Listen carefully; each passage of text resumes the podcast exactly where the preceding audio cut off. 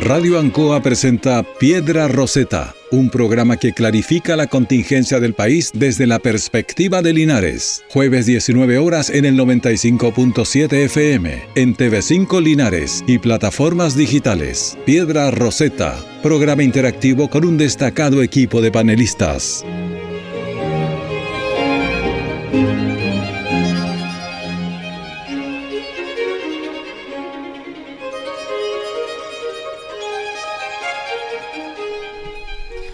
Muy buenas tardes. Pedra Roseta, un programa de conversación y análisis político por la frecuencia de la radio Ancoa, la radio de Linares y el Canal 5 y a través de todas las plataformas a través de las cuales podemos llegar hasta sus casas, oficinas, hasta el vehículo y que nos permiten estar jueves a jueves comentando eh, la realidad política y tanta y abundante noticia que ha existido durante esta última semana.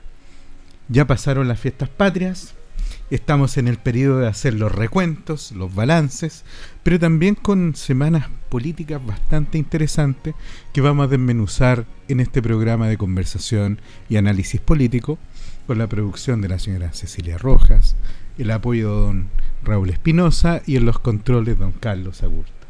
En nuestro panel hoy en día estamos eh, nuevamente dos panelistas para hacer este análisis. Don Héctor Hernández, muy buenas tardes. Muy buenas tardes, don Marcos Villagra. Un placer estar junto a usted. desde que llegamos haciendo este programa, eh, constantemente estamos aquí al pie del cañón. Eh, la verdad que a mí me gusta mucho hacer este programa, lo disfruto mucho. Además que creo que uno ha ido generando una una sensación de, de, necesidad constantemente de explicar, tratar de traducir lo que ocurre y eso me lleva todos los días jueves a estar aquí al pie del cañón. Saludo a don Carlos Aburto que siempre es muy gentil con nosotros, nos guía aquí en, en este trabajo que hacemos voluntariamente eh, de conducir el programa semana a semana y por supuesto un saludo cordial a todos nuestros oyentes a quienes nos debemos semana a semana. Y, y yo me he encontrado también, y esto hago el paréntesis necesario para saludar a todas aquellas personas que quienes se acercan, no reconocen, tienen alguna palabra de aliento, también una opinión crítica respecto de cómo podemos avanzar en el análisis y eso lo agradecemos enormemente. Y, de mismo, y del mismo análisis lo que nosotros Sí, por cierto, por cierto. y, y a mí me llamó mucho la atención, este, tuve una, una, conversación bastante interesante por acá por un café en Linares y me dijo, yo lo vi a usted en el programa. Eh, estoy un poquito de, acuerdo y en otras cosas en desacuerdo, pero creo que es bueno plantear los temas, dar una perspectiva. Y usted le dijo, de eso precisamente se trata el programa. Eso es, para eso desmenuzamos y para eso estamos acá poniendo los temas. Empecemos con el primer asunto. Este asunto es bien... Eh, no sé. Eh, Medio truculento, dice usted. No sé, tanta cosa rara, oye, que aparece. Pero bueno, el lunes en la mañana amanecimos con una noticia que estaba bien. Eh, empezó siendo muy nebulosa, pero después se tomó los distintos portales a nivel regional, a nivel provincial eh, y también a nivel nacional. Así es. Y tiene que ver con una petición se señaló que se había pedido la renuncia al jefe de gabinete de la Secretaría Regional Ministerial de Bienes Nacionales debido a una fiesta con alcohol, drogas y que habría terminado en un abuso sexual entre compañeros de trabajo, haciendo el punto relevante de que esta situación había ocurrido en el mes de agosto, a mediados de agosto, y que se viene a conocer prácticamente un mes después de su ocurrencia, con distintas consecuencias. Lo primero es la salida del jefe de gabinete de la Seremía de Bienes Nacionales. Se han ido conociendo otros antecedentes, otras circunstancias.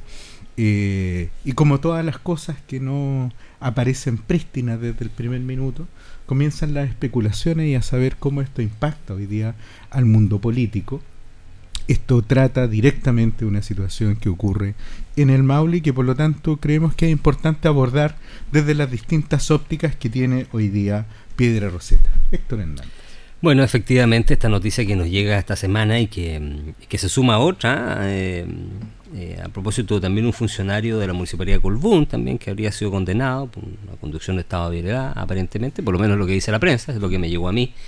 Eh, espero que sea efectivo, pero bueno, eh, digamos como, como, otro antecedente del, desempeño de nuestros funcionarios públicos. y respecto a la noticia que ocurre en la, a propósito del jefe de gabinete de la, de la Seremía de Bienes Nacionales, encabezada por un linarense, el funcionario tengo entendido también que era linarense, eh, más allá de eh, el hecho mismo, respecto al cual yo espero que la investigación, creo en el principio de inocencia de todos los, de, todos los ciudadanos, yo siempre he sido eh, muy claro en ese principio, creo que mientras no se determine la responsabilidad a través de un proceso justo, racional y llevado por un juez competente, todos somos inocentes y por lo tanto él tiene derecho a defenderse y a demostrar su, su inocencia si es que es así. Uno siempre espera que ese principio prevalezca.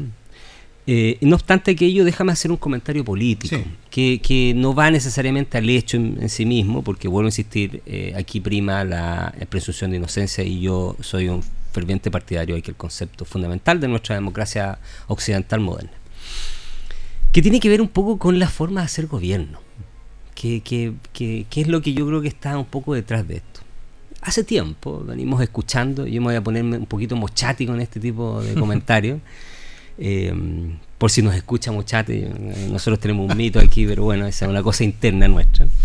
Eh, saludos para el señor Tomás Mochati. Eh, a propósito de cómo se gobierna, cómo gobierna este gobierno.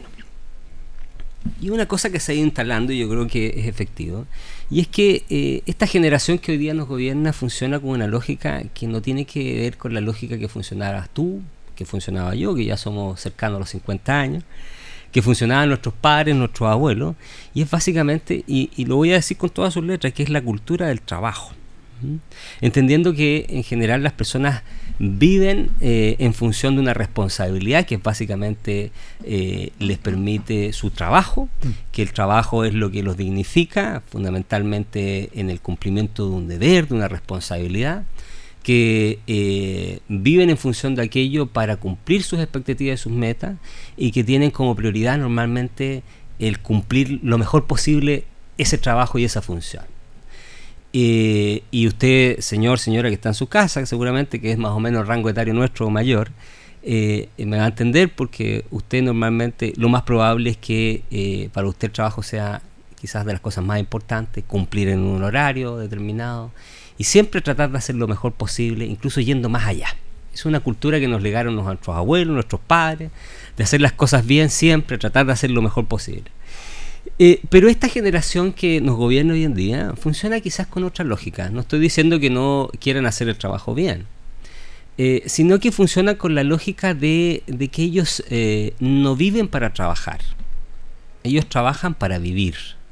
¿Qué quiero decir esto? Y usted lo puede corroborar, puede buscar los, archivos ahí en, internet, revisar estas medias cosas medias jocosas que le pasaban al presidente de la República u otro funcionario. Eh, porque a mí me consta, muchos de estos funcionarios eh, funcionan con un horario de oficina. Entran a las 9 de la mañana, salen a horario de colación, luego vuelven a las 2 y media, 3 de la tarde, y a las 4 y media, 5 ya están fuera. Y después de eso ya no contestan el teléfono. Ya después de eso dejan de ser funcionarios públicos, sino que son personas.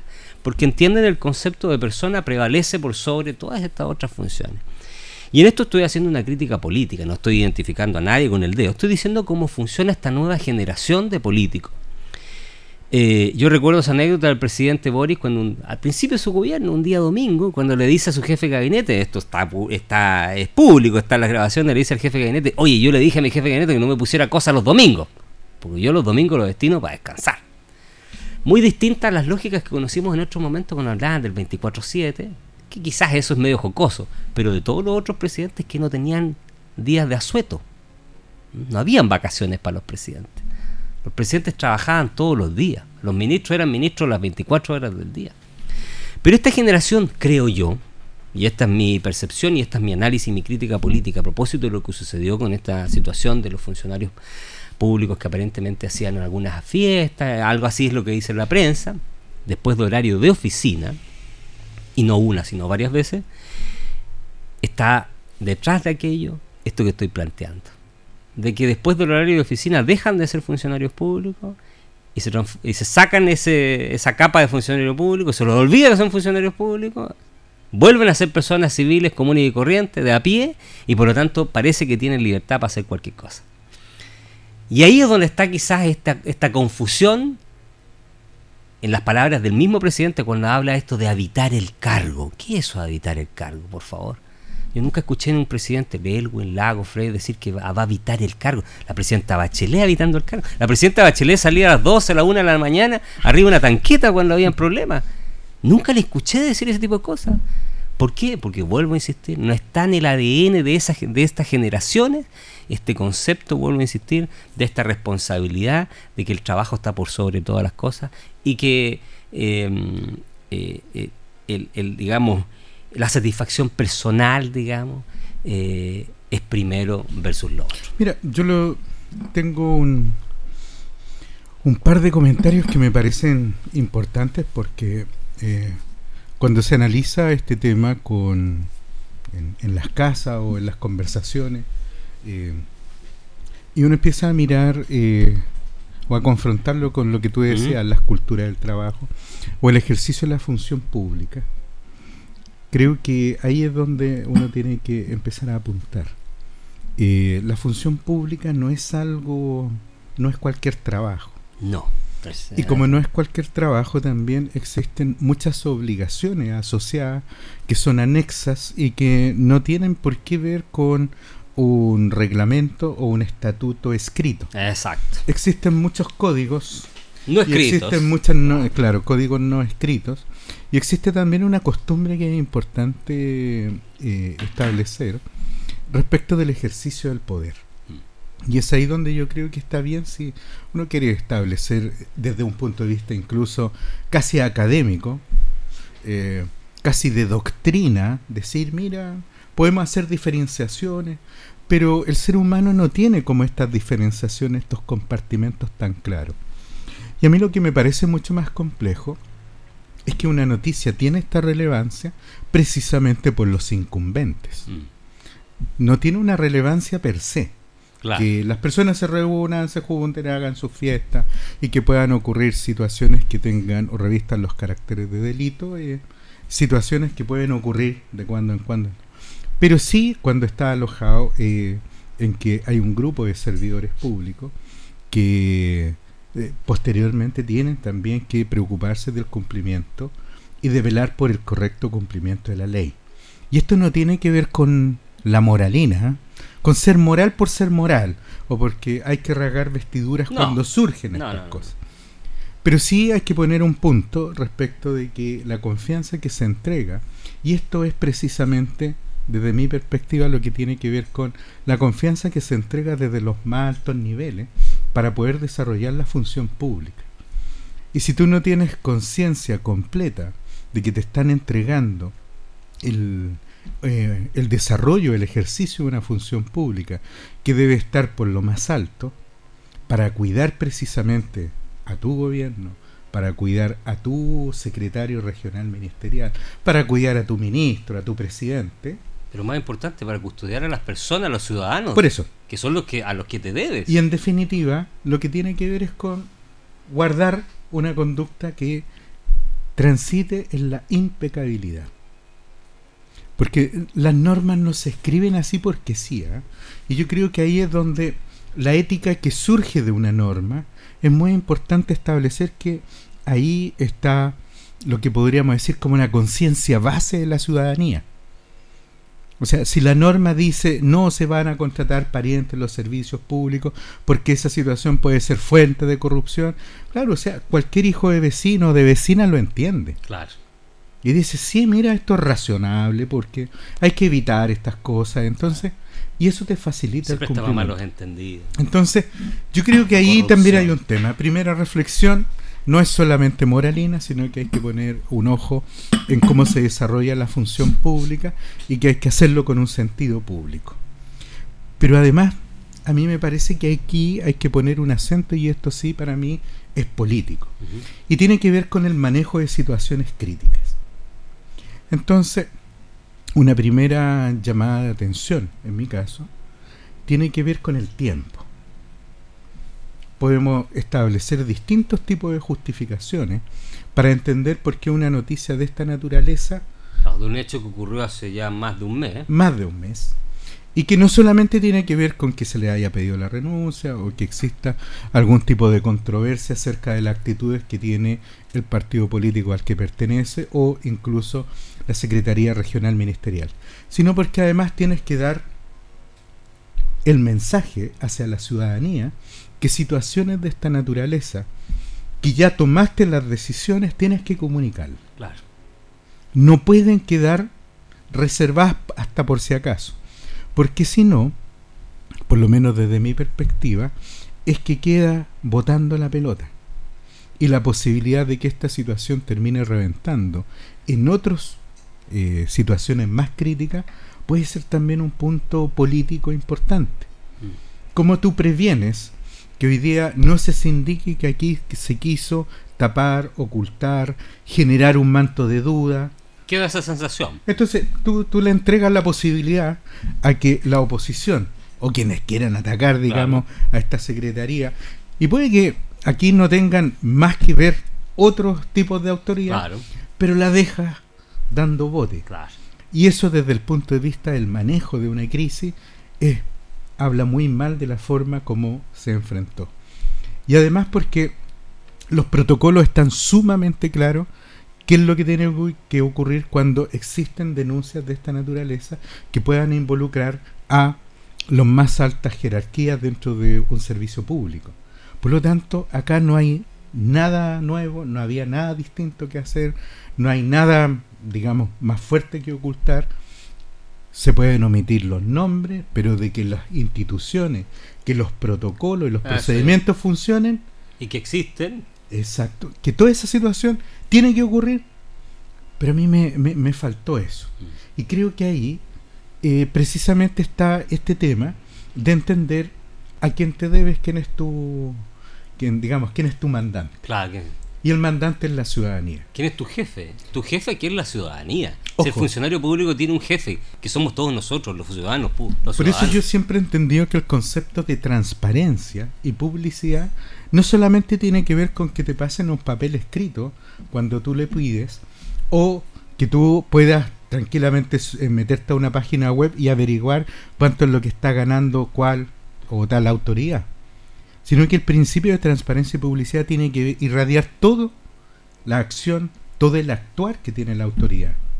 Porque en esta medida, cuando surgen estas situaciones, legítimamente después del órgano ejecutivo, tú puedes establecer políticas públicas en resguardo de situaciones como esta, que pueden ocurrir en establecimientos educacionales, en establecimientos de salud, en otros tipos de servicios públicos. Por lo tanto, porque tú ya predicaste con el ejemplo. Y ahí es donde aparece como mi principal crítica política a situaciones de esta naturaleza.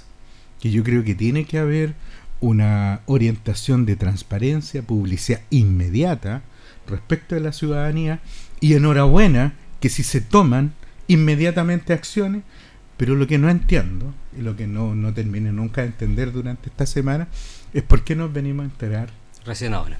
Un mes después. Tres cositas. Primero, eh, esta moralina del Frente Amplio del gobierno del presidente Boric, con la que hizo campaña y, se enjuagar, digamos, eh, no, quiero ser tan gráfico, pero respecto a la cual, con la cual hacían gárgaras, digamos, para diferenciarse de la otra moralina de la derecha del frente, eh, se ha caído a pedazos con distintas cosas. Eh, partamos con el presidente Boris que decía que no iban a haber más pitutos, primero, que los sueldos no iban a ser superiores a 10 eh, ingresos mínimos. Esas cosas todas se cayeron. Nombró a los embajadores que eran sus amigos, los sueldos tenía funcionarios con, ganando 7, 8 millones de pesos, que eran 15 veces un sueldo mínimo. O sea, por favor. Y este es otro caso más de esta doble moral, este doble estándar que tiene este gobierno, porque un día dice una cosa para la campaña y después cuando tiene que hacer las cosas cuando, eh, cuando tiene la guitarra, los hace distintos.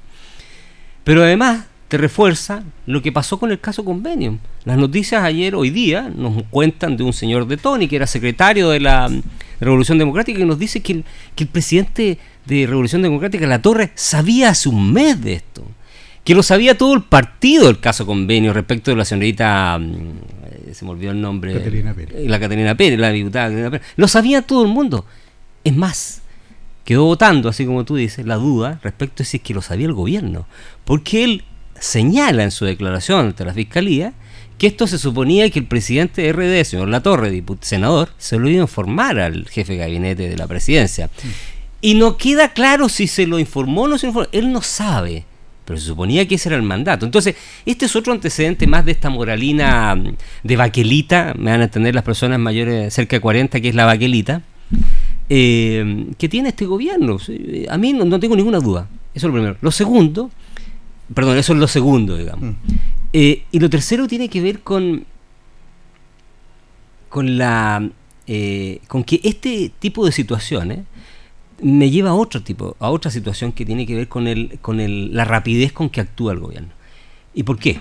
Porque esto me lo han dicho mucha gente, eh, personas que están relacionadas al Estado a propósito pequeños empresarios, eh, personas que tienen proyectos, que trabajan eh, vinculados de alguna manera con los fondos públicos y me cuentan cómo el Estado, en distintas repartaciones, en el SAC, en el Cernapesca, en el Servio, en distintas instituciones que tienen que ejecutar proyectos en beneficio de la ciudadanía, no lo hacen porque estos funcionarios públicos, primero, vuelvo a insistir, a las cinco y media, cuatro y media de la tarde se van y después nadie los puede llamar o si lo llaman no contestan el teléfono porque dejan de ser autoridades después de su horario de trabajo, porque son autoridades solo en el horario de trabajo, y las carpetas se acumulan y se acumulan y se acumulan, o porque simplemente eh, su eh, filtro de sedazo para revisar las carpetas pasa por un filtro de género, pasa por un filtro ecológico, o sea, mil y una razones para eh, no apurar ¿ah? resoluciones, eh, salidas de proyectos, entrega de recursos, que te muestra un poco la incapacidad de este gobierno para gobernar. Que déjame cerrar con esto, que es un poco lo que hemos visto durante este periodo. Si este gobierno entró a aprender, lo ha dicho el presidente. El presidente no sabía, seis meses antes de que fuera candidato a la presidencia y que fuera elegido presidente, el presidente lo dijo. Yo no tengo ninguna capacidad, dijo. Yo ahora no estoy preparado para esto. Y eso te muestra un poco también eh, es síntoma de lo que pasó con todos estos funcionarios. Recordemos que se demoró mucho tiempo en nombrar a muchos funcionarios porque no había personas capacitadas en su sector para asumir estos cargos. De ahí que tuvo que entrar el Partido Socialista, después entró el PPD, finalmente entró el Partido Liberal, el Partido Radical, para poder llegar a Gualmolino, porque su propia gente no tenía los conocimientos y las capacidades técnicas para hacerlo. Fíjate que a mí me parece que el análisis que tú haces también tiene que ver con el espectro completo. Solamente hay que ver el espectáculo de la del Consejo Constitucional, que eh, con independencia. ¿Cuál? ¿Tú estabas hablando del primero? No, no, de este. Ah, ya no, no he visto espectáculo. No, no, no, sí. yo, yo, no he visto ninguno todavía. Mira, Ahora, una diferencia es que tú lo hagas, digamos, desde, como alguien dijo, desde la ducha y otra cosa es que te pongas corbata. Pero sigue siendo, el chiste sigue siendo el mismo. Un ah, mal chiste. No, no, yo todavía no veo eso. Veo problemas en un proceso donde hay, donde hay conflictos de la política propiamente tal. Pero si quieres entrar a eso, no, no, no, sí, vamos a entrar ahí. Vamos a entrar ahí. Pero lo que quiero ir con esto es que esto no, no solamente se trata de que estos elementos estén precisamente solamente en la coalición gobernante. Y a mí me llama mucho la atención porque hemos caído mucho, sobre todo en el espectro político, yo lo veo, Congreso Nacional, no, en los distintos, que no estamos hablando de la alta política y nos acostumbramos a la política de trinchera, a la política... En eso estoy absolutamente de acuerdo. A la política mediática, a tener ojalá cobertura en algún matinal en la mañana y a tener también la posibilidad de, que Twitter, no, ya no es Twitter, es, ex, que ex te saque algo súper polémico para, para que puedas estar floreando. Para figurar. Y esa situación, así como la codicia, como decía, nunca es buena, porque mata el alma y la envenena, hay que tener cuidado con, con la, la codicia en la figuración pública. Porque no solamente hemos perdido el amor al trabajo, yo he tenido muchas oportunidades que, eh, y, lo he dicho aquí públicamente, a qué hora trabajan nuestros congresistas. Porque después Hay unos sí. que viven en los matinales. Porque sí, porque después sí no y tienen. también. Eh, por cierto, y no tienen en ningún problema, ninguna, ninguna, digamos, ningún tapujo para después decir cuando están discutiendo ley hasta las 2 o 3 de la mañana, por favor que lo graben o hacer en vivo, o decir entró la sopita, entró el café, como si tú tuvieras que agradecer Claro. ese hecho de que no hicieron la pega durante un mes y ahora la están haciendo, digamos, A última hora. como el alumno porro a última hora. Y, y- y tendrías que ponerle un 7. Claro. O sea, y de ahí tú dices los goles que se nos pasaron, cuando por ejemplo, a propósito del presupuesto, algunos dicen, oye, pero nosotros tenemos que decir que la directora de presupuesto relajó la norma. Señores, la directora de presupuesto no relajó la norma. La ley de presupuesto la aprueba el Congreso Nacional. Y ahí vienen las reglas de ejecución presupuestaria. Entonces, hay una responsabilidad Chuta, compartida. eh, Claro, entonces es muy fácil en esta situación del alumno porro decir que el problema es que el profesor no explicó bien, es que la norma no venía bien o que no me pasaron toda la materia, pero cuando tiene que hacerse responsable del 2 o de los problemas que hay porque no hizo bien la pega, hay que salir a pegarle a todo el mundo y ojalá que no te peguen a ti. Mm. Y en un segundo aspecto, a mí me parece que eh, respecto de la, la falta de altura política que hoy día vemos en el debate, en el comportamiento, en la forma de llevar adelante las discusiones, nos hacen ver que hay instituciones que por muy por muy antiguas, por muy señeras, siempre son positivas, siempre son buenas. Porque en cierto sentido nos obligan a aterrizar. Por eso los procedimientos son interesantes. Cumplir la norma es un sentido de igualdad que se ha perdido. Más allá de decir la igualdad, eh, todos somos iguales ante la ley, lo importante es que se cumplan los ritos, que se cumplan los procedimientos, porque de esa forma se hace efectiva la igualdad. Mira, eh, yo no sé si fue hoy día o ayer, me imagino que ayer, porque lo vi en internet. eh, en la Cámara de Diputados se estaba debatiendo eh, mm, algunos aspectos sobre el estado de excepción. Eh, estaba invitada la ministra del Interior, en realidad no sé si sería la semana pasada el video, pero lo vi hoy día, eh, y se llamó durante cerca de una hora, eh, la Cámara de Diputados tiene un, un- un botoncito que es una alarma, eh, una chicharra que suena constantemente que avisa que la sanción está funcionando y por lo tanto tienen que ingresar los diputados a la sala. Y habían 20 diputados en la sala, esperando que entrara la ministra Toa. Se tuvo que suspender dos veces la sesión porque no se completaba el número mínimo para iniciar la sesión.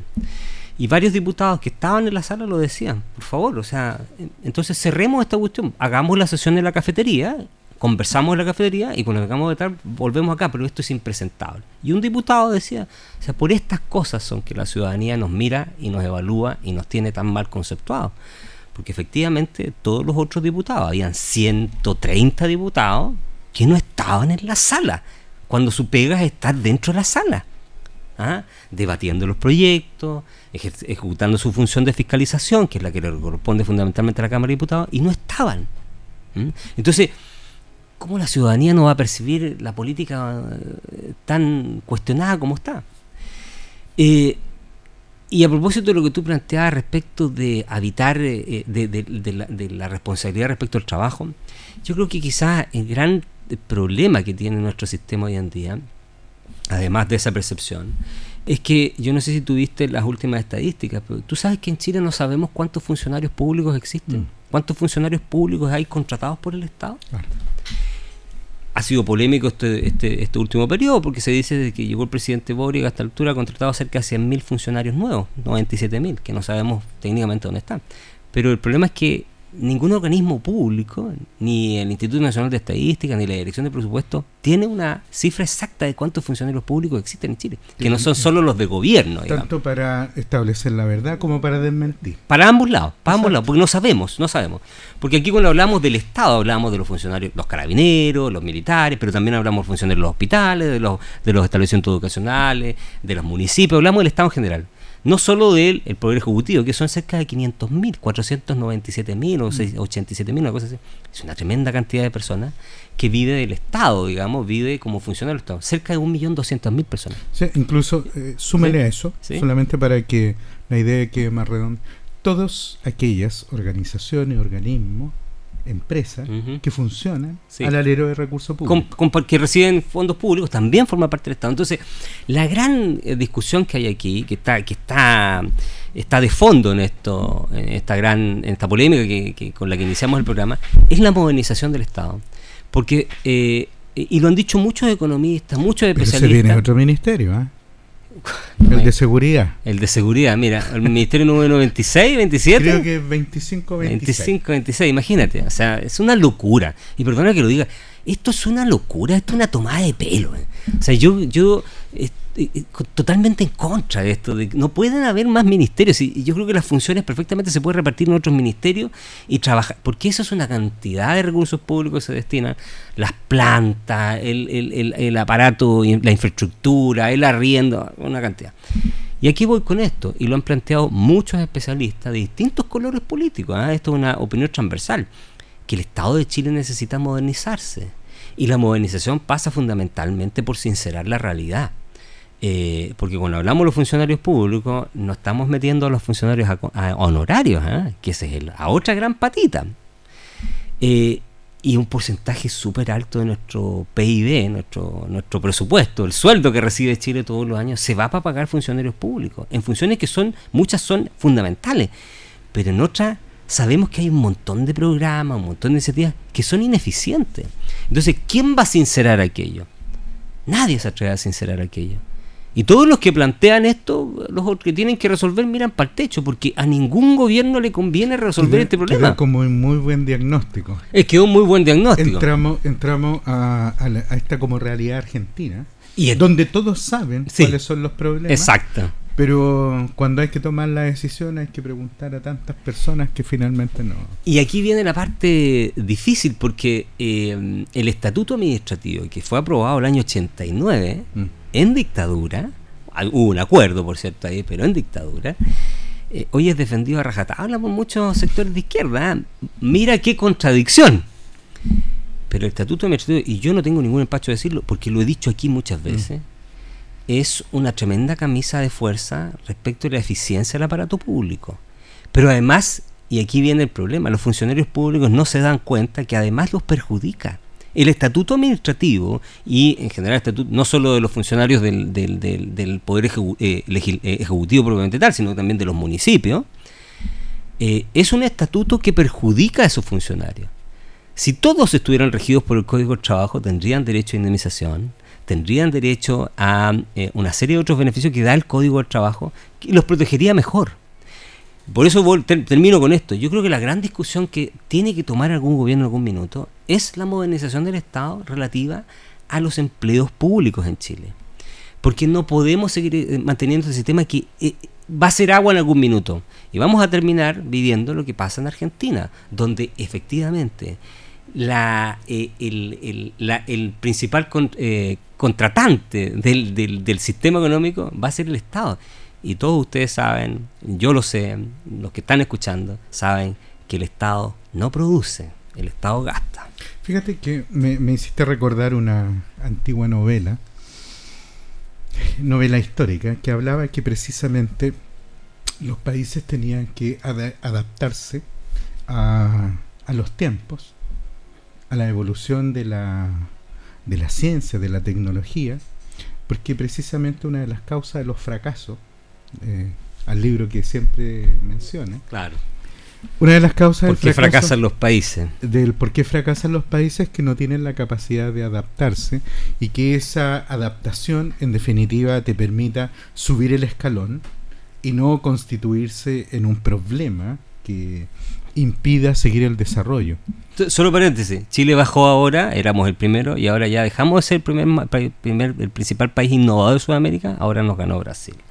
Otro otro ejemplo de la debacle que está viendo el país. Sí, pero yo más que, mira, yo incluso asumo que muchos de estos rankings eh, son, digamos, no tienen toda la relevancia que en algún minuto este, tuvieron para nosotros. Porque nosotros hablamos del son ranking. indicadores más. Sí, sí, pero yo te digo, pero eh, vamos al ranking de la corrupción Y uno dice, oye, pero la corrupción entonces... Cada vez vamos subiendo. Por eso te digo, pero la Cada pregunta vez que se hace, subiendo más. la pregunta que se hace el ciudadano, la ciudadana, Antes éramos el segundo, creo que ahora estamos en el cuarto. eso, el ciudadano, Menos corrupto. pero el ciudadano y la ciudadana se hace la pregunta de decir, oye, pero si uno ve tanta cosa en esto, eh, nuevamente, para dimensionar correctamente el asunto.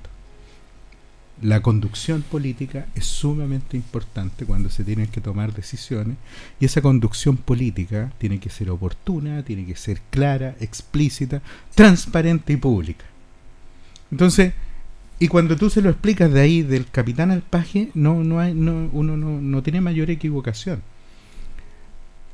Y ahí es donde a mí me, me- me sigue surgiendo como toda esta duda respecto a, a la importancia que tiene en el debate público, tema que para el mundo político es relevante, pero para la ciudadanía no tiene ninguna relevancia así, digamos, fuerte. Hoy día se está empezando a discutir, bueno, llevamos discutiendo, más que del presupuesto, respecto de las personas que elaboran el presupuesto. Después, estamos hablando de las condiciones para debatir el presupuesto y cómo viene este presupuesto y los problemas hoy día de financiamiento que va a tener el presupuesto. Y hasta el minuto todavía me falta encontrar explicaciones coherentes frente a este proyecto de ley que no ingresa, respecto al cual se han hecho muchas reuniones, respecto al cual ya es ampliamente criticado por la oposición. Y le quedan tres días, ¿no? Dos días. ¿Cuánto le quedan? Sí, dos días. Dos días le quedan Para presentarlo. para presentar el proyecto. Sí, pero e- ese proyecto debe estar presentado. O sea, perdón, ya debe estar listo, Elaborado, redactado. claro. elaborado. Si el problema yo creo dónde está, en que hoy día estamos viendo que lo que debiera ser un, eh, una discusión racional y normal frente a una ley de presupuesto del Estado, se está terminando, está nuevamente en la trinchera, donde hay que, más que atacar el producto o la necesidad de resolver ese producto, estamos atacando al que lo elabora, a lo que nos molesta, las condiciones del gobernante, y flaco favor le hacemos a la política cuando desviamos la atención de dónde debería estar el foco. Este presupuesto realmente está correctamente eh, construido. Alcanza para financiar todo hoy día el aparataje, no solamente el aparataje estatal, sino que el sinnúmero de planes, programas, Mm. acciones que tiene el Estado en funcionamiento. ¿Cómo está el nivel de Sobre ejecución? el, sobre el 80% de esos planes, eh, de esos programas del Estado, son ineficientes, Pues, lo que tiene el Ministerio de. Desarrollo Social.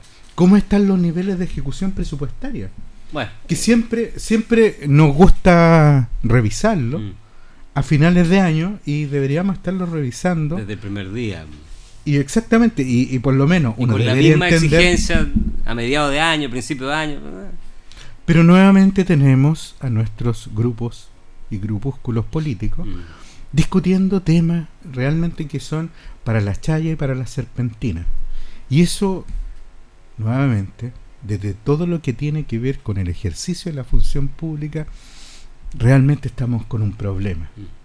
Porque si gobierno y oposición no saben hacer bien la pega, porque aquí se entiende que la oposición se opone.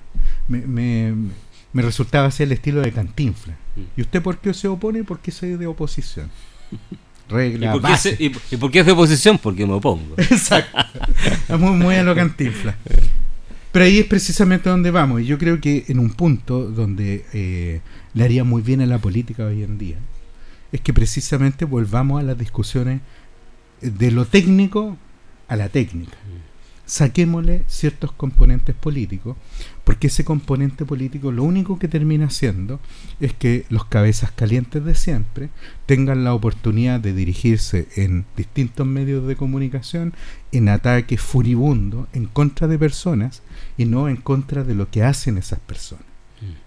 Mira, eh, como ir cerrando el tema ya, de, digamos, que nos llevó a otros temas, digamos, pero eh, me di el tiempo de escuchar completo el discurso del presidente Boric en las Naciones Unidas. Déjame volver a ese tema, porque creo que es atingente lo que estamos hablando ahora, de la función pública, de, del mejoramiento de, la modernización de,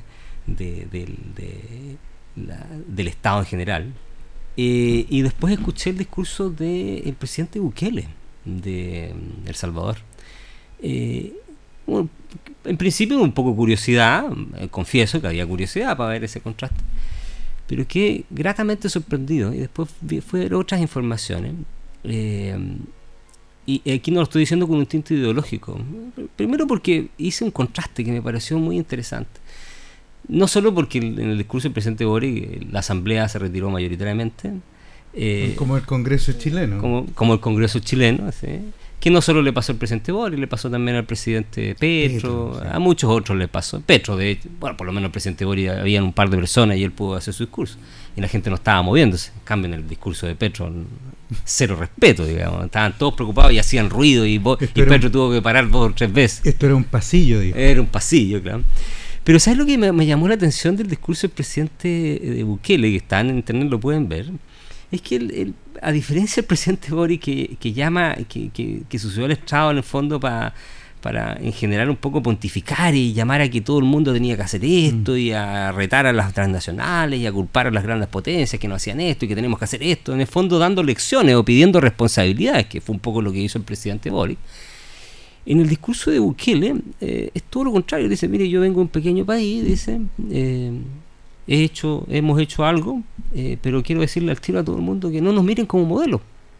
Yo no vengo a imponer ningún modelo. Vengo a contar, esto hice, me criticaron mucho, pero esto es lo que resultó. Y me llamó mucho la atención porque después fui a revisarlo y él dice, somos en este minuto, junto con Canadá, el país que tiene menos crímenes y asesinatos del mundo.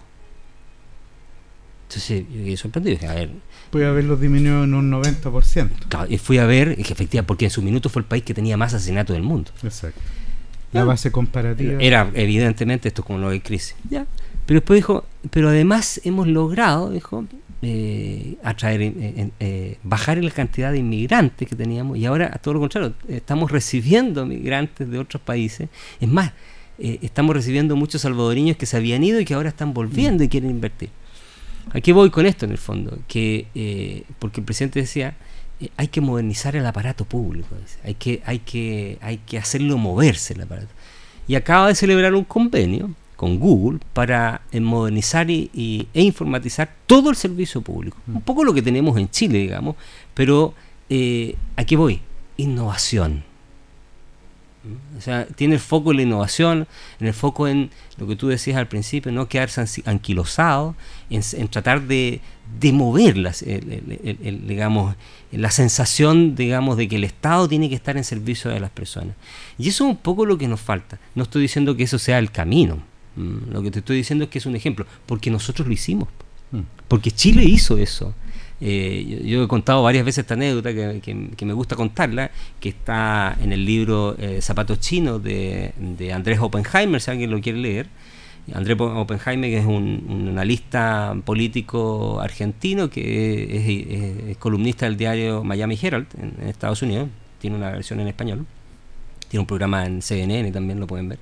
Y él cuenta como anécdota que a principios de los 90 estaba, se encuentra en está en un aeropuerto eh, haciendo la hora para hacer la escala, eh, o sea, perdón, para hacer el, vuelo a China, porque quiere ir a conocer cómo es la, qué está pasando con China, a principios de los 90. Y, y porque él quiere hacer un reportaje respecto a lo que está pasando en China, porque China viene, es el futuro. Y dice que se encuentra en el aeropuerto con un grupo de chilenos y entre ellos el ministro de Hacienda chileno, mm dan un abrazo, se saludan, ese, y Fogler le pregunta, ¿a dónde vas Andrés? Voy a China a ver qué está pasando en China, porque quiero escribir un libro, eh, quiero saber qué pasó con esto. Y Fogler queda mirando, ah, pero si nosotros ya lo hicimos, toma, te doy, el, dossier que está hecho. Entonces el mismo Oppenheimer me contaba, por eso Chile surgió y despegó, porque se adelantó a eso. Ese nivel de político, y aquí volvemos y lo, lo, lo calzamos con los políticos de hoy, tenían visión de Estado estaban mirando el futuro con innovación, estaban preocupados de modernizar el Estado y por sobre todo, y aquí es la crítica que yo también hago y me hago responsable de eso, que muchos funcionarios públicos no entienden y que yo lo viví y cuando sentí que no estaba haciéndolo bien me fui del servicio público, eh, tú estás al servicio de las personas. A ti el sueldo te lo pagan las personas, que son, somos todos nosotros, así como los abogados, porque litigamos particularmente, mi jefe es mi cliente. Mm en los funcionarios públicos sus jefes son las personas de a pie que están afuera pidiendo el trámite. Te llevo a otro punto. porque esto partimos de un hecho base de esta situación y terminamos en el sentido del ejercicio de la función pública y la importancia de que esto se rija claramente por normas, pero es importante la evolución, es importante la innovación. ¿Tú crees que este estamos ahora en el tema del Consejo? Consejo Constituyente, Consejo Constitucional. Consejo, consejo Constitucional, exacto. Hemos tenido una semana especialmente nutrida de normas que han sido aprobadas por el Pleno del Consejo, eh, algunas que se han ido variando de las normas previamente aprobadas en el proyecto de la comisión de expertos y que hoy día están sacando bastante ronchas, no solamente a nivel de la oposición y el oficialismo, o como podríamos decir, de la mayoría de oposición y de la minoría oficialista. Mm si lo, queremos poner en la clave política. Pero además de eso, hoy día han surgido conceptos tales como la constitución. Eso me llamó mucho la atención. Segundo, llamados abiertos y pugnas políticas internas dentro de la coalición de las coaliciones de derecha respecto a cuál debe ser la función hoy en día que debe cumplir precisamente esta mayoría conformada por republicanos más eh, Chile Vamos. Y paralelamente surge nuevamente esta situación de determinar qué va a suceder si el proyecto no llega, no es aprobado por el Pleno del Consejo Constitucional y por lo tanto no habría un proyecto que votar en un plebiscito, según las normas transitorias de la Constitución. Y segundo, determinar qué va a suceder en el evento en que los votos en contra puedan ser mayoritarios a los votos a favor. ¿Qué te parece todo este escenario que hoy día estamos viendo? Y realmente desde la perspectiva ciudadana, porque es precisamente ahí donde tenemos que llevar orientación. A ver, eh, evidentemente este es un proceso que iba a ser cuestionado porque eh, el hecho de que el, oficialismo que está gobernando hoy día haya quedado en minoría dentro de este consejo era sinónimo de que obviamente iban a ser críticos del proceso. Eso por una cosa. Pero este proceso, en la forma y en el fondo, a mi juicio, sobre todo en la forma, no tiene nada que ver con el proceso de fenestrado que acabamos de vivir hace un año atrás. No tiene nada que ver. Primero porque parte con un esquema que algunos dicen que es una, una camisa de fuerza, un force, que son las 12 bases constitucionales que planteó la comisión de expertos. Ya de partida tenemos un, bosquejo que tiene límites. Así que por favor no me digan que esto es igual al proceso anterior. No, este proceso tiene límites, están trabajando dentro de los límites y están haciendo modificaciones a lo que ya se escribió por el Consejo de Expertos. Segundo, hasta el minuto no hemos escuchado eh, propuestas extremas. Hemos escuchado propuestas que son polémicas y que seguramente a algunos no les gustan respecto de otras. Pero no hemos escuchado ninguna polémica, ninguna propuesta, por ejemplo, que divida al país eh, en micronaciones, o que termine con la Cámara de Diputados, o que rebaje el Poder Judicial a un servicio. No, no, no. Tenemos un par de normas e iniciativas que son polémicas respecto a algunas de las cuales yo no estoy de acuerdo. Por ejemplo, el tema de los impuestos a eh, a, las contribuciones. Por ejemplo, el tema de, esa norma del aborto que está medio extraña. Pero más allá de eso, han trabajado básicamente con el proyecto. Un par de matices por aquí, un par de matices por allá, pero hasta el minuto tenemos esas dos normas polémicas. Parece que hay una más por ahí respecto del tema de, de, los, de, las amnistías y los indultos respecto de las personas mayores de, mayores adultos que estén en situación ya digamos a punto de morir literalmente como por razones humanitarias ya eso polémico hay tres cosas polémicas ¿ah? De 190 artículos que tiene el proyecto experto y respecto de las 40 normas que ya hemos votado hasta el minuto. Respecto eso si tú comparas eso con el proceso anterior no tiene ningún parangón nada. Ahora, hay de todas maneras un aprovechamiento político por parte de la izquierda por tratar de eh, generar una sensación de que eh, el Partido Republicano y Chile Vamos se han tomado la pelota y están aprobando lo que quieren y como quieren, eso es evidente, la política hoy en día, lo estamos conversando precisamente, está en ese nivel de bajeza, o, no en el sentido de, bajo, de, sino que ese es el nivel, digamos, de la discusión, que es habitual. Eh, pero dicho aquello, hablar de la constitución de CAS, cuando el proyecto, vuelvo a insistir, es el de la comisión de expertos, es ser poco honesto. ¿Mm? Porque eso, vuelvo a insistir, esto es política. Lo que están haciendo todos es trabajar sobre un proyecto que ya existe. Ahora, si le quieres poner el proyecto en nombre de Constitución de CAS, yo todavía no veo, vuelvo a insistir, cuál es el sello de CAS que está aquí. ¿Mm? Salvo esa norma del aborto y la otra de los indultos por ahí, dos de 190. Y de la, libertad de conciencia institucional. Qué buen invento. Eh, bueno, pero no es, es, la objeción de conciencia, digamos. Institucional. bueno, pero más allá de eso, pero todos esos aspectos todavía no se votan. En definitiva, primero no son aprobados todavía por el Consejo. Y segundo, tal como lo dijimos con el proceso pasado, es la ciudadanía la que tiene que definir. ¿Y cuándo? Cuando hayan elecciones. Y lo mismo que dije en el proceso anterior respecto de este es que usted, ciudadana, ciudadano, señor de a pie, que está en su casa, que nos está escuchando este minuto, es el que tiene que, leyendo esas normas, hacerse la pregunta de si ese artículo, esa norma, le mueve a usted su realidad. Y con esa reflexión usted tiene que votar. Es lo mismo aquí.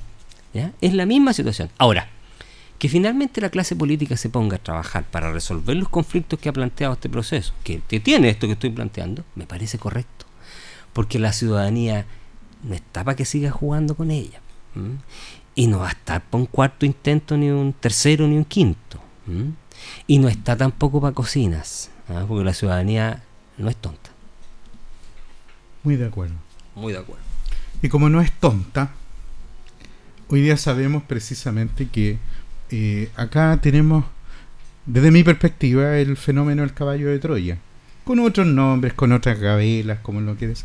Pero sigue siendo un caballo de Troya. Además que es muy difícil, yo eh, tiendo a pensar, más bien como lo, lo haría un republicano, que pensando en la constitución de 1980, donde estuvo involucrado en su redacción un, mentor de lo que es la derecha chilena hoy en día, fuertemente, más otras personas que también eran muy cercanos a Jaime Guzmán. Hablar de, de Enrique Ortúzar, un nacionalista potente, un hombre de derecho muy conservador, pero ahí están mm. esas normas. O Alejandro Silva Bascuñán en su minuto. Un demócrata cristiano. Pese a ser, claro, pese a ser demócrata cristiano, tendió a temperar, pero digamos la, la visión. Después se fue de la comisión. Por cierto, pero la visión, eh, las visiones que mm. se estaban estableciendo, eh, tenemos una constitución que sigue siendo liberal en lo económico y conservadora en lo moral. Ahora, a mí lo que me preocupa dentro de todo este proceso, y por eso yo te digo lo engarzo, yo lo dije en el, en el proceso pasado. A mí me parece que cuando se toman estos procesos y no se les quiere, se les deja libres. Mm. Eh, evidentemente. Pero este no está libre. No, no, pero se superaron y probablemente si se hubiese tomado en consideración y se hubiese arropado de la misma forma como se buscó arropar este, y pese a eso, no estamos lográndolo. Oye, eh, a mí me llama la atención porque somos amigos de la forma, o sea, independientemente de los límites, están desvistiendo completamente lo que puede denominarse un Estado social y democrático de derecho. Pero, con la moralina, y ahí yo voy a donde está el tema de la moralina, seguir metiéndose con temas que en la constitución no solamente no debieran estar, y esto lo debieran saber quienes están puestos ahí, sino además porque explícitamente lo han dicho que vienen a hacer correcciones, porque la crisis no es ciudadana, la crisis es moral. Y por lo tanto tenemos que arreglar la moralidad desde la constitución, que es una forma bien, bien entretenida de, de entender el derecho constitucional, y es ahí donde me faltan los amarillos, donde me faltan eh, los demócratas, me faltan todos aquellos quienes yo creo que deben haber, deberían hacer como una especie de raya para la suma y cuánto dinero se puso precisamente en medios de comunicación, en gestión comunicacional, en tiempo de mm, que dejaron de ejercer una función para atacar el proceso anterior y que hoy día están ausentes absolutamente del debate público. Creo que algunos han levantado el dedo y han dicho, pero, pero perdón, eh, a nosotros esto también nos llama la atención. O sea, Christian Barken desapareció. No sé dónde está. Se nos fue. O si se nos fue, eh, es legítimo pensar que así como en algún minuto se pueden haber levantado mucho ruido comunicacional para afectar el proceso anterior, que ahora esté siendo pagado para que nadie diga nada. Puede ser. Ahora, pueden pasar muchas cosas. Por eso te digo, pero la astucia precisamente está ahí, porque creo que el nivel crítico y que no se han puesto la alerta suficiente a este proyecto constitucional que puede terminar siendo un caballo de Troya. Y yo lo digo específicamente porque si no le gustan los que el, que el aparato estatal o los dineros públicos estén, digamos, en, o, que rijan a los establecimientos, por ejemplo, de salud para que tengan objeción institucional, no postulen a los establecimientos, no, no postulen a los recursos públicos. Claro. Pero aquí es al revés. Aquí se quiere que eso sí se establezca y que además tengan objeción eh, de conciencia. Y no solamente eso, la objeción de conciencia no es solamente para el aborto, puede ser para cualquier método anticonceptivo. Entonces usted podría tener una farmacia que simplemente no venda eh, pastilla anticonceptiva. Pero eso va a depender si es caro o no, si merma mucho los ingresos, porque en Chile sabemos hacer negocio. Bueno, pero, pero, eh, entendiendo y coincidiendo contigo hay algunas normas que son que a mí tampoco me hacen me hacen gracia que me molestan un poco porque efectivamente eh, yo lo he dicho soy, yo soy un liberal desde ese punto de vista yo soy un liberal valórico y económico no no yo no tengo objeciones de esa manera. Coincido en todo caso y tengo ciertos límites respecto por ejemplo del aborto que lo he dicho pero hay otros temas en los que tengo bastante claro eutanasia eh, distintas otras materias digamos eh, pero entendiendo que eso puede generar un ruido, todavía eh, es la ciudadanía la que tiene que definir finalmente esa situación. ¿Y qué te parece esta interpretación de que si en algún minuto este texto no se llega a aprobar, definitivamente el plebiscito se cae? ¿Tú no, ¿Cómo, cuadras esa...? No, yo, y, se lo escuché a los republicanos mm. y se lo también se lo escuché a Chile Vamos, yo creo que eh, esta, esa es una... Esta, esa es como esa... Ese sí es un caballo de Troya eh, que, que, el oficialismo trata de poner sobre la mesa para generar presión. Porque en ningún minuto eh, yo creo que está la voluntad ni de Chile Vamos ni del Partido Republicano, y lo dijeron, está para que este proceso se caiga por esa razón. No, esto se va a llevar hasta el final y la gente lo va a decidir en elecciones populares, en un plebiscito donde la ciudadanía va a decidir. Todo eso otro yo creo que forma parte del comidillo político y de las zancadillas políticas que los sectores políticos en este tipo de cosas ponen. Esto es maquiavelismo puro, no tiene nada que ver con la realidad y esto es una cosa que sacaron ahora para tratar de asustar a la ciudadanía, para obligar a los movimientos políticos y a los sectores que están representados en el Consejo a ponerse de acuerdo.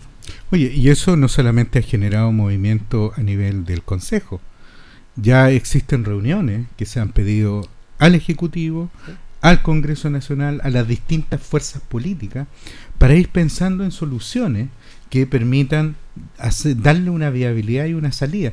Y esto no solamente tiene que ver con una hipótesis que hoy día se está trabajando, bastante probable, no digo que sea clara, una opción a votar en contra, pero sí es una hipótesis muy probable. Y el tema es qué va a suceder. Mm. Así como vemos que pasado dos años, lo que era un movimiento eh, donde la ciudadanía se había expresado los más altos anhelos para poder hacer justicia social y que era un deber de la política darle una solución. El presidente Piñera hablando de las movilizaciones a propósito de lo que se denomina el estallido social y que hoy día eh, se traduce como un golpe de Estado no tradicional.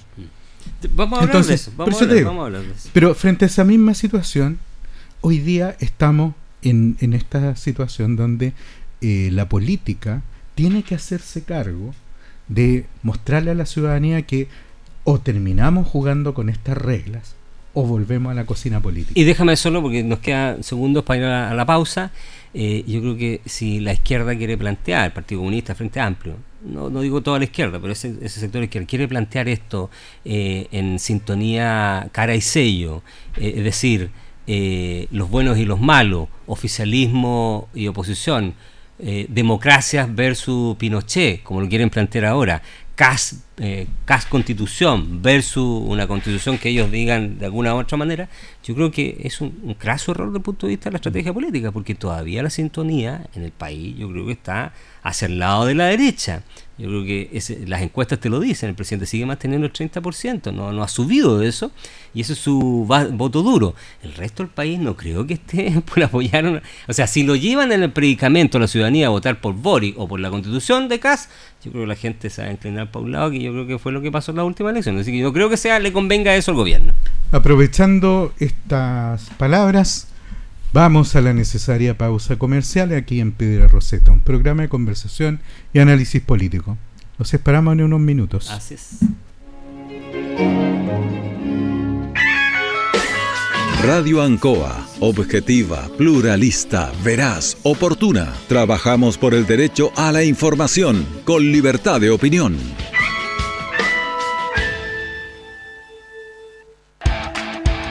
Ruta 2000.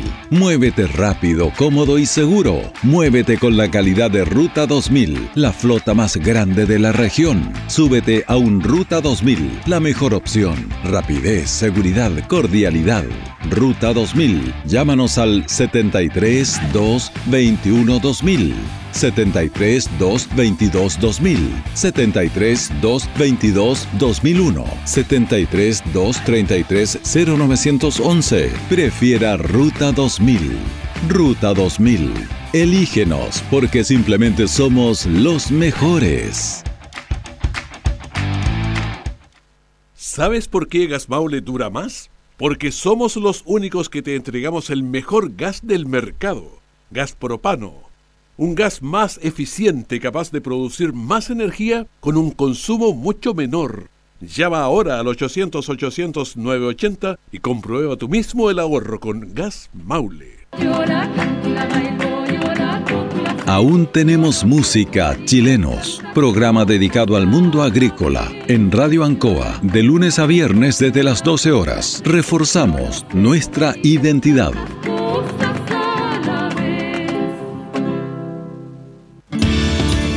Descubre el programa de inducción y mentorías de Mineduc. Si eres profesor o profesora y estás en tu primer año de ejercicio profesional, postula el programa para potenciar y apoyar tu inserción en la comunidad educativa. ¿Cómo hacerlo? Ingresa a www.cpeip.cl y forma parte de este aprendizaje entre pares que fortalece tu camino por la docencia. Ministerio de Educación, Gobierno de Chile. Presentes por un mejor futuro.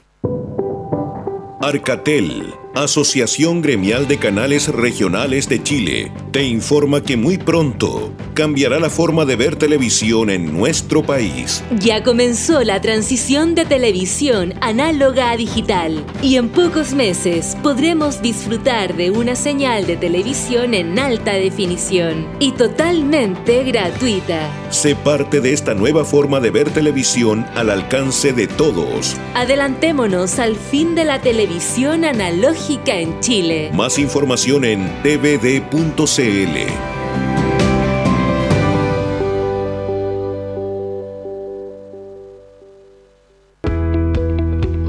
Bienvenidos a Clínica Macromédica centro de salud que le entrega una amplia gama de servicios en cómodos espacios, consultas médicas en variadas disciplinas, laboratorios para exámenes generales y específicos, escáner, radiografías, salas de espera, cafetería, estacionamiento. Clínica Macromédica en Brasil 572 Linares. Atiende de lunes a viernes de 8 a 19 horas y los sábados de 8 a 13 horas.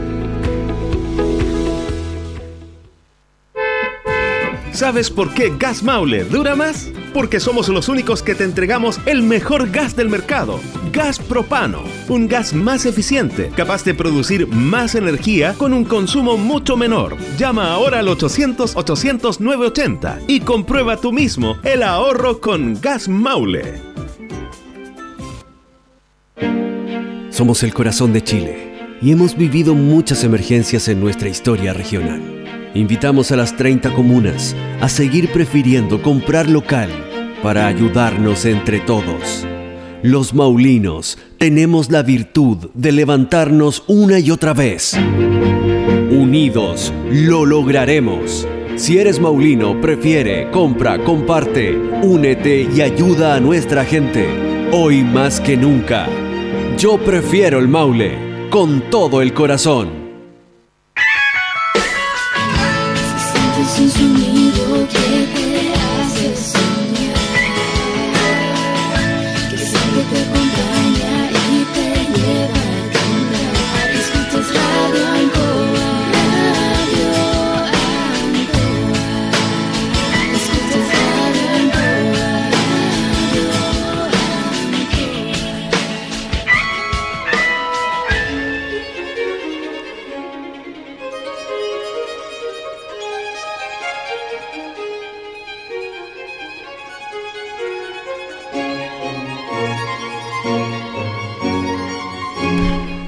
Piedra Roseta, un programa de conversación y análisis político a través de Radio Ancoa, la radio de Linares y el Canal 5. Siempre estén atentos a nuestras retransmisiones. Sí, los días domingos. Los días domingos, porque precisamente el día domingo es un buen día para poder ver programas políticos. Así es. Eh, después de estar en la mañana escuchando tanto alto político, ¿por qué no Piedra Roseta para abordar los otros temas de la actualidad. Bueno, vamos a nuestro siguiente tema. Estábamos abordando eh, lo que está sucediendo con la con el Consejo Constitucional y la importancia de generar una buena norma constitucional que nos permita regir los destinos del país, quizás superar o no la constitución. Eh, el otro día lo vi, 1980 slash 2005. fue, fue extraño. Es que así es. Pues. Conversemos de un tema que está en pauta y que sería interesante abordar y tiene que ver con la marcha a favor del presidente de la ah. República que ha sido convocada por... Eh, entiendo que hay un grupo, todavía no, no veo si es de partido político o no, pero hay una convocatoria a una marcha en adhesión o que demuestre la adhesión al presidente de la República. Esto ha generado un poquitito de ruido también, porque eh, el Team Patriota, liderado por un líder que hay que tener ojo respecto de él, que es don Francisco. Pancho Malo. el Pancho Malo, que también aprovechó de señalar que el Team Patriota se iba a hacer presente para demostrar su no adhesión. Mm o su falta de adhesión al, al presidente Boric y también por lo que se ha estimado o se ha señalado que incluso se podría sumar a esa marcha el propio presidente Boric. Todas estas situaciones, en el afán de determinar si esta convocatoria, legítima o no, eh, forman parte de este zoológico político que estamos viendo en el último tiempo, Héctor. A ver, bueno, eh, yo encuentro un poco, eh, no sé si decir patético, porque no, eh, voy a ser como Winston Churchill, voy a pensar en voz alta lo que no debo decir. yo creo que un poco es sintomático respecto del nivel de de inestabilidad política que tiene el gobierno, digamos. No estoy hablando que haya una situación de inestabilidad propiamente, sino que en general de, la falta de certezas que tiene el mismo gobierno en la forma en que hace política. Eh, porque eh, pensar que el presidente necesita una marcha que lo vaya a apoyar y le vaya a, gritar consignas ahí al Palacio de la Moneda para que se insuflen de nueva, nueva mística, de optimismo, y un poco un poquito infantil, digamos. Yo escuchaba por ahí un analista que decía, bueno, es que este sector político lo que mejor sabe hacer es marcha, por lo tanto se sienten un poco como... Eso es su ámbito, eso es, su hábitat, digamos, porque si tú empiezas a sacar eh, cuál era la experiencia de vida, vital que tenían nuestros líderes políticos, nuestro presidente, Nacional Vallejo, y Jackson, después que entraron al Congreso, aparte de eso eran las marchas, eran dirigentes estudiantiles que estuvieron en las marchas. Por lo tanto, yo creo que como decía por ahí un analista, es un poco sentirse como pez en el agua. Una marcha para ellos es algo natural. Pero demuestra eh, en el fondo, si ya lo quieres llevar al ámbito político, eh, la típica forma en que todos los presidentes, y, y, sumo aquí a los dictadores de izquierda, suelen hacer este tipo de cosas cuando se sienten eh, débiles. Pensemos en Maduro, que llamaba marchas cada vez que lo acusaban de, violación a derechos humanos. Pensemos ahora en Chávez, que cuando tuvo el golpe, después la marcha. Pensemos en Fidel Castro, que llenaba la plaza de La Habana, no sé cómo se llamaba, esa plaza donde estaba el Che Guevara ahí, con millones de personas que los llevaban medio obligados. Pensemos en los Kirchner, que hacen marchas porque no se le ocurre cualquier cosa, inventan una marcha. Pensemos ahora en septiembre, a fines de septiembre, o creo que estos días parece que va a ser, Petro en Colombia. Y bueno, parece que el presidente Boris no se quiso quedar abajo de esta mm, fiebre de marchas que hacen todos los líderes políticos de izquierda. Organiza una marcha, no él, pero lo más probable es que después sepamos que ese, esa fundación que anda por ahí atrás, ese movimiento, que dice que es un movimiento ciudadano, algo así como no, no estamos con Boris, una cosa así, es que tiene un nombre medio raro, ¿eh? que era curioso en la mañana no vaya a ser que esté financiado con plata de alguna fundación. Yo no, quiero meter las manos, no quiero decir nada. Las patas, perdón. Pero eh, es un poquito, a mí por lo menos me da un poquito de vergüenza el tema de la marcha. Me hizo recordar esto, y a propósito de, los distintos programas que de televisión que están rememorando el pasado. ¿Sabes quién era adicto a esto? Pinochet. Bueno, ahí tienes otro ejemplo. Otro dictador de izquierda, perdón, no. Y, era curioso ver a, Juan Antonio Coloma, jovencito, otros que se fueron a parar a Chacarilla ya en el, con antorchas para decir esta es la nueva generación, con datos. Esto no es patrimonio solamente de la, de la izquierda. Y, y, menos tratar de decir que esto es espontáneo. Es propio de la política cuando tiene que mover su a, sus adherentes para que puedan demostrar y hacer acciones que también sea demostrativa de cierto grado de fuerza. Y dentro de las curiosidades que vi esta semana, era Pinochet volviendo de Filipinas. Ya. Y esa gran marcha, y también apunta, algunos dicen, de, de, de, amenazas, cómo llevaron a mucha gente a la Plaza de la Constitución para los efectos de decirle al dictador que estaba mal, que lo, lo retornaran y, le quitaran la posibilidad de ir a visitar ese gran país que era eh, Filipina y a ese gran presidente que era Ferdinand Marcos. Entonces, yo creo que lo más extraño es que la señora Lucía se quedó sin ver los zapatos de Imelda. Entonces, todas estas situaciones, y, lo que me llama, eh, esto no es, no debiera ser curioso, porque es parte, digamos, de, de la gestión política que tus adherentes demuestren adhesión y que tus contradictores demuestren desafección a eso. Si no hay involucrados recursos públicos, si esta situación no termina en acciones de carácter violento, uno podría decir, este puede ser un buen incentivo, un una buena inyección anímica para el gobierno y también puede ser un téngase presente para los próximos procesos que vienen.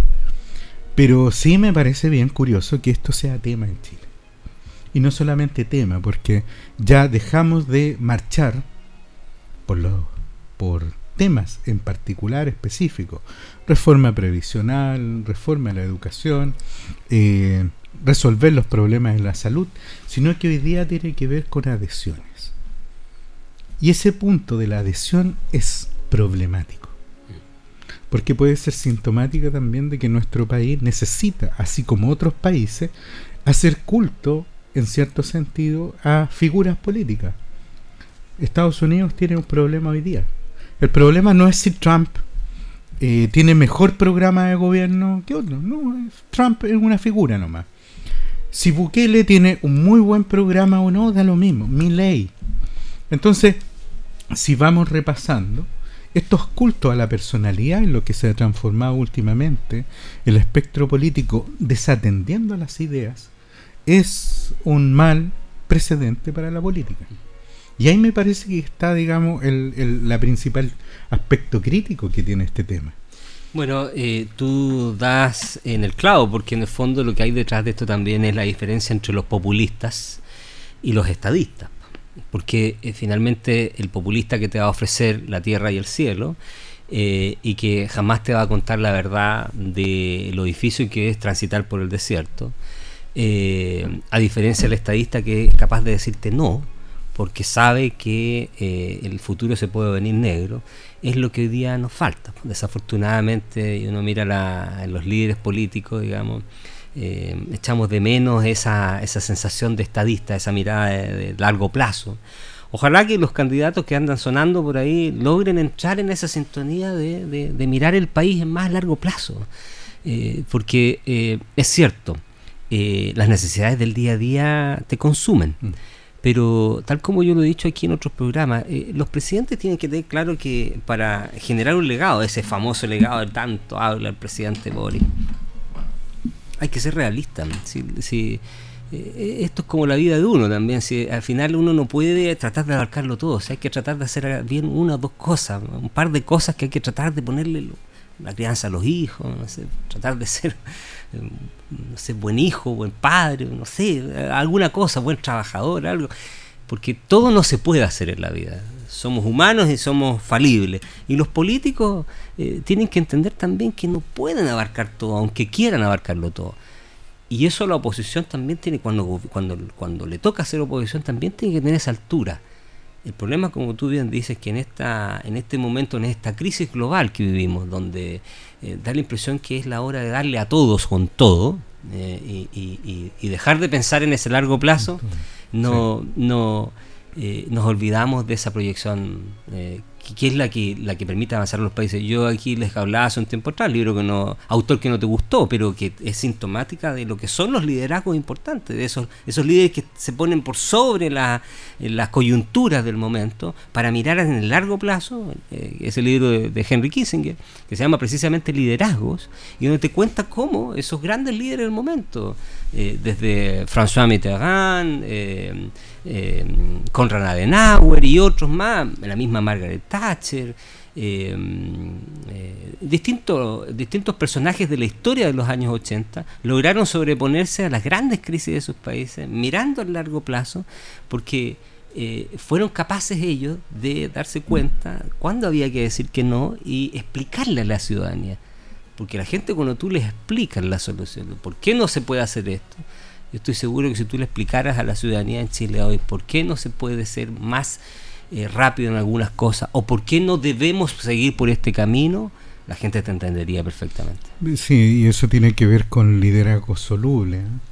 porque nosotros apostamos al liderazgo básicamente por...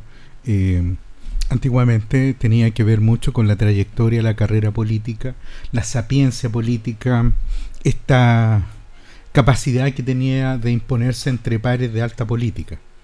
Entonces siempre hablan de las figuras señeras, eh, Patricio Elwin, Ricardo Lago, entonces tú dices, ah, Ricardo Lago, oh, Patricio Elwin.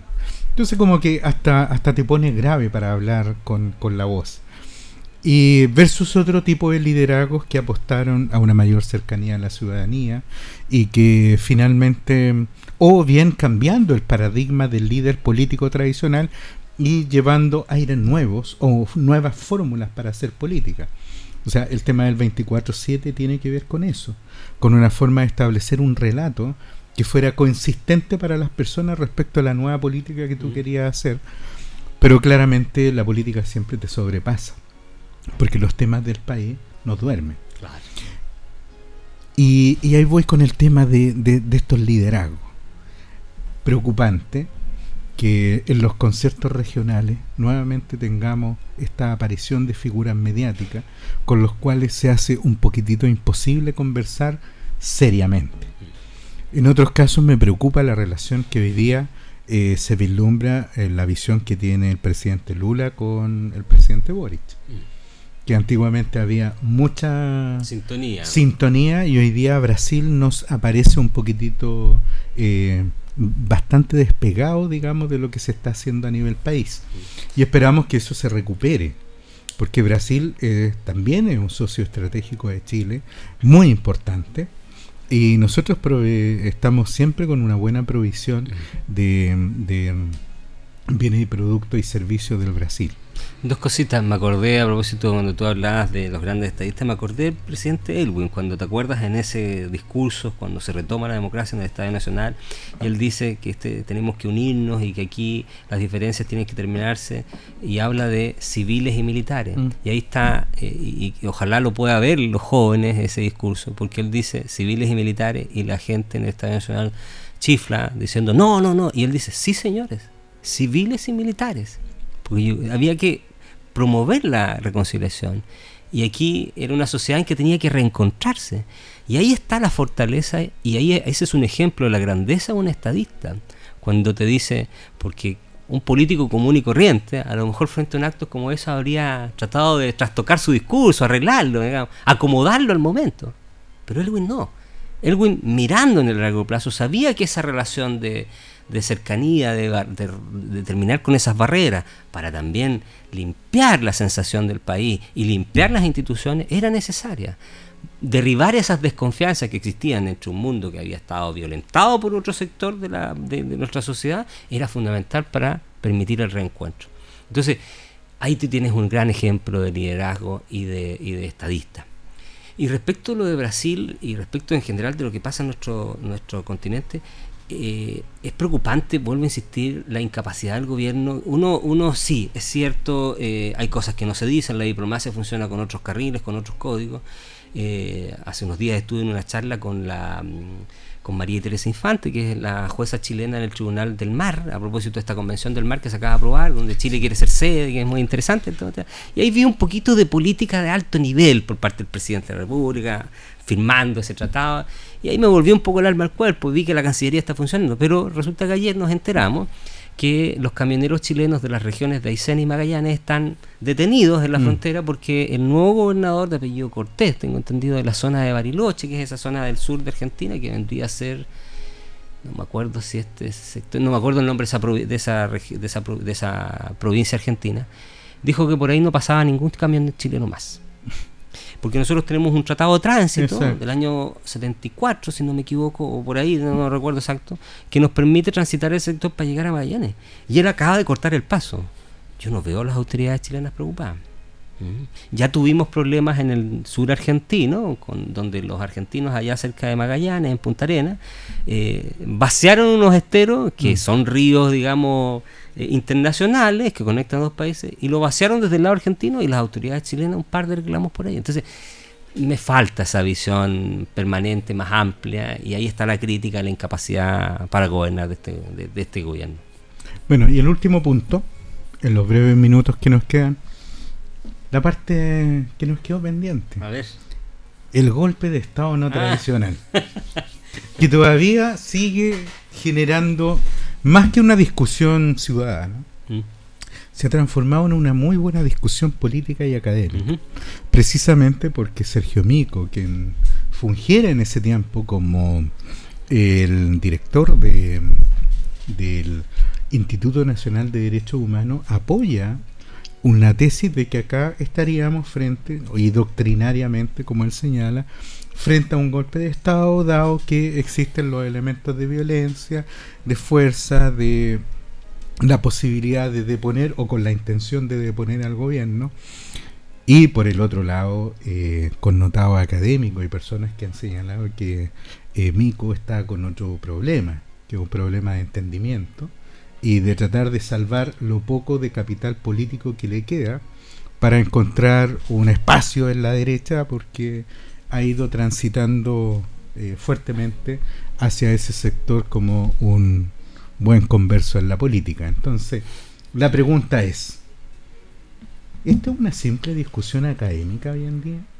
¿O eh, efectivamente, dado que ya tuvimos y se habló tanto del tema del golpe de Estado, ¿No tenemos claro el concepto 50 años después?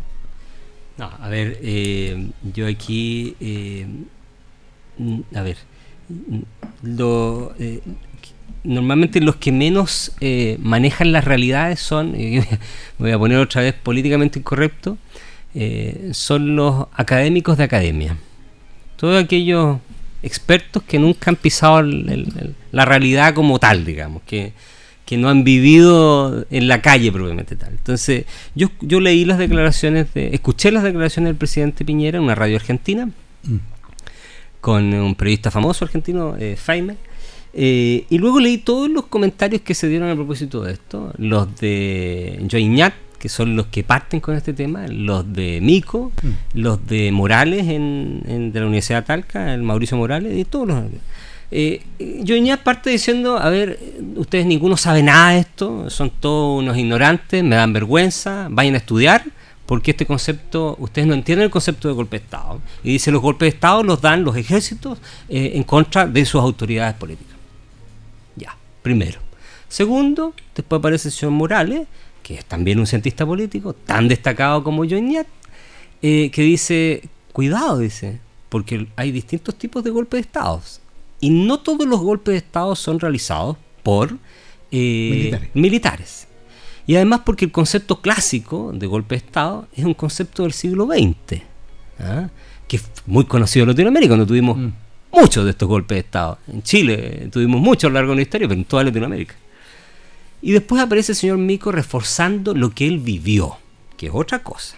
Yo creo que desde el punto de vista meramente conceptual, que esto es un concepto coup d'estat, se dice que viene una, una mm. expresión francesa, se refiere básicamente cuando el poder ejecutivo es derrocado.